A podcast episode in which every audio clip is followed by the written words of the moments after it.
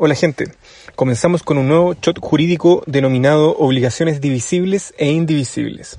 Recuerden que como sustento teórico utilizamos el libro del profesor Ramos Pasos de las obligaciones.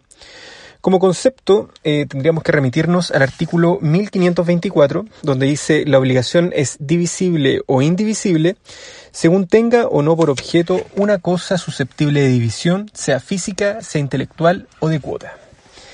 Em, eso es lo que nos entrega el código. Por lo tanto, la, la teoría ha establecido como concepto la obligación es indivisible si el objeto de la prestación debe cumplirse por el todo o no por partes, sea por la naturaleza misma del objeto, sea por el modo en que han tenido las partes para considerarlo.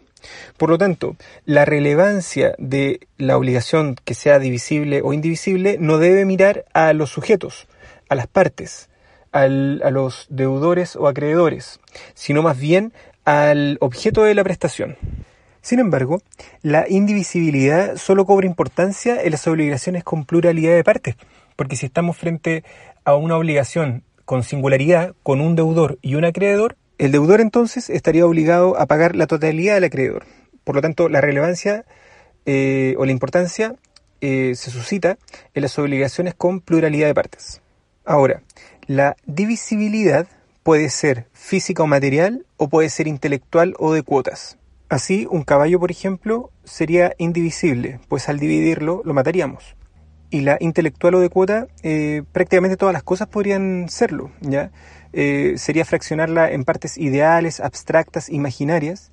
Eh, y como bien dije, todas las cosas o derechos admiten este tipo de división, salvo aquellas que la ley impide como ocurre, por ejemplo, con los derechos de servidumbre o con la propiedad fiduciaria.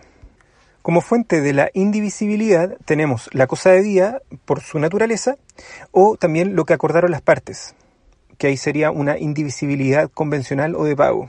En primer lugar, la indivisibilidad natural, esto es eh, aquella que observa la propia naturaleza de la cosa, puede dividirse en absoluta y relativa.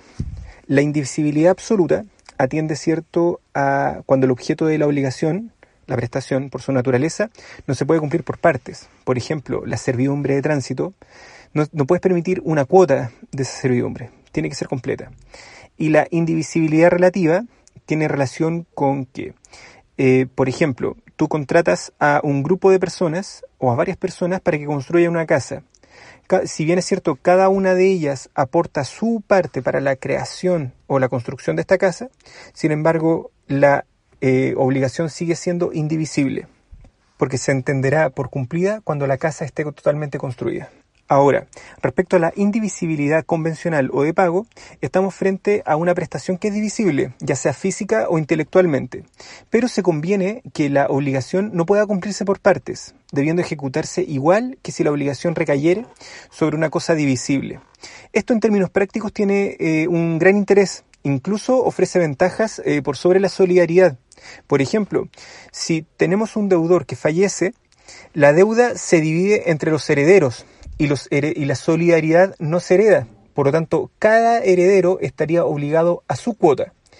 Sin embargo, si por una cláusula se establece la indivisibilidad convencional o de pago, entonces estaríamos transformando la deuda en indivisible y aplicaríamos lo que establece el artículo 1526, número 4, inciso segundo. Si expresamente se hubiese estipulado con el difunto que el pago no pudiese hacerse por partes, ni aun por los herederos del deudor, cada uno de estos podrá ser obligado a entenderse con sus coherederos para pagar el total de la deuda o a pagarla él mismo, salva su acción de saneamiento.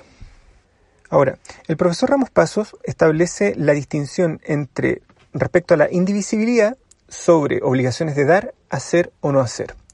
Sobre las obligaciones de dar, dice que por regla general son divisibles, que hay excepciones, por supuesto, que establece la ley, como por ejemplo la servidumbre que mencionamos anteriormente.